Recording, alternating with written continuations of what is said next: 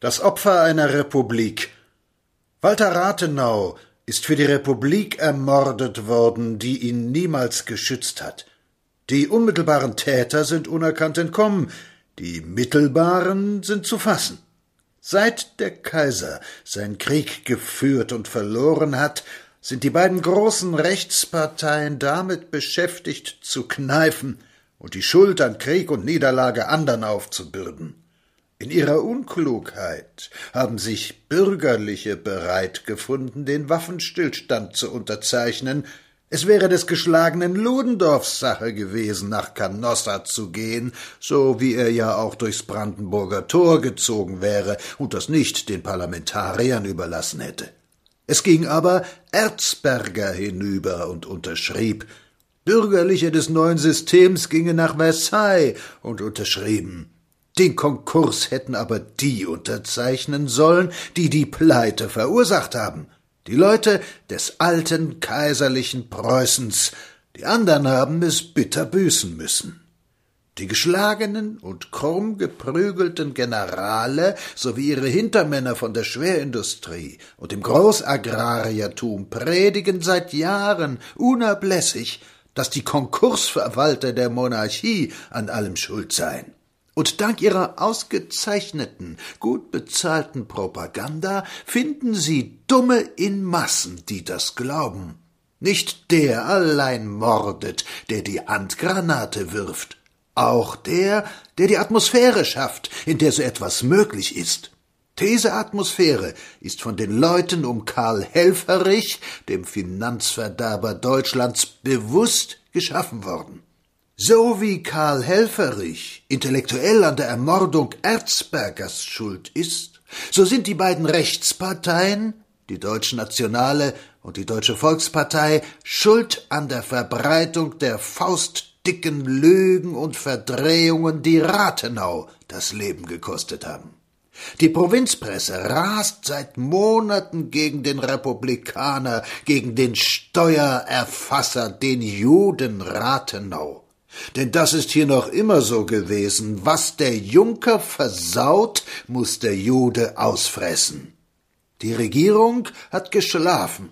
Die Beamten der Republik haben fahrlässig gehandelt und haben ihre Pflicht nicht getan. Man hat sie gewarnt, immer wieder gewarnt. Jeder, der die Seelenbeschaffenheit dieser Radaupreußen kannte, sagte, dass man mit Nachgiebigkeit gar nichts erreichte. Sie haben doch nur vor einem einzigen Furcht, vor der durchgreifenden Macht.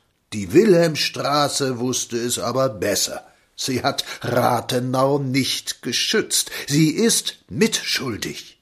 Eine ungeheure Mitschuld trifft auch die demokratische Presse.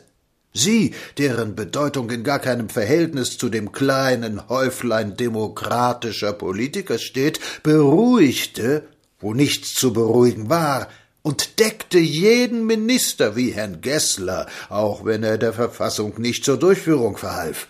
Diese Presse ist mitschuldig, weil sie eingeschläfert hat, statt zu wecken. An tausend Stammtischen wird das blutige Ereignis mit einem Prost Blume begossen werden. Aber wir andern, wir Hunderttausende und Millionen werden nicht mehr warten und sagen, wenn uns die Republik nicht hilft, dann müssen wir uns selber helfen. Denn was nun kommen wird, ist ganz klar. Man wird empört von den Mörderparteien abrücken, von denen es jetzt, wo es zu spät ist, keine gewesen sein will. Die Nekrologe werden steigen. Aber kein stramm antirepublikanischer Gendarmerie-Wachtmeister wird wegen seiner Gesinnung entlassen werden. Kein Schulrat, kein Landrat, kein Botenmeister. Wir standen vor den angesagten frechen und staatsfeindlichen Demonstrationen der Ludendorff-Parteien.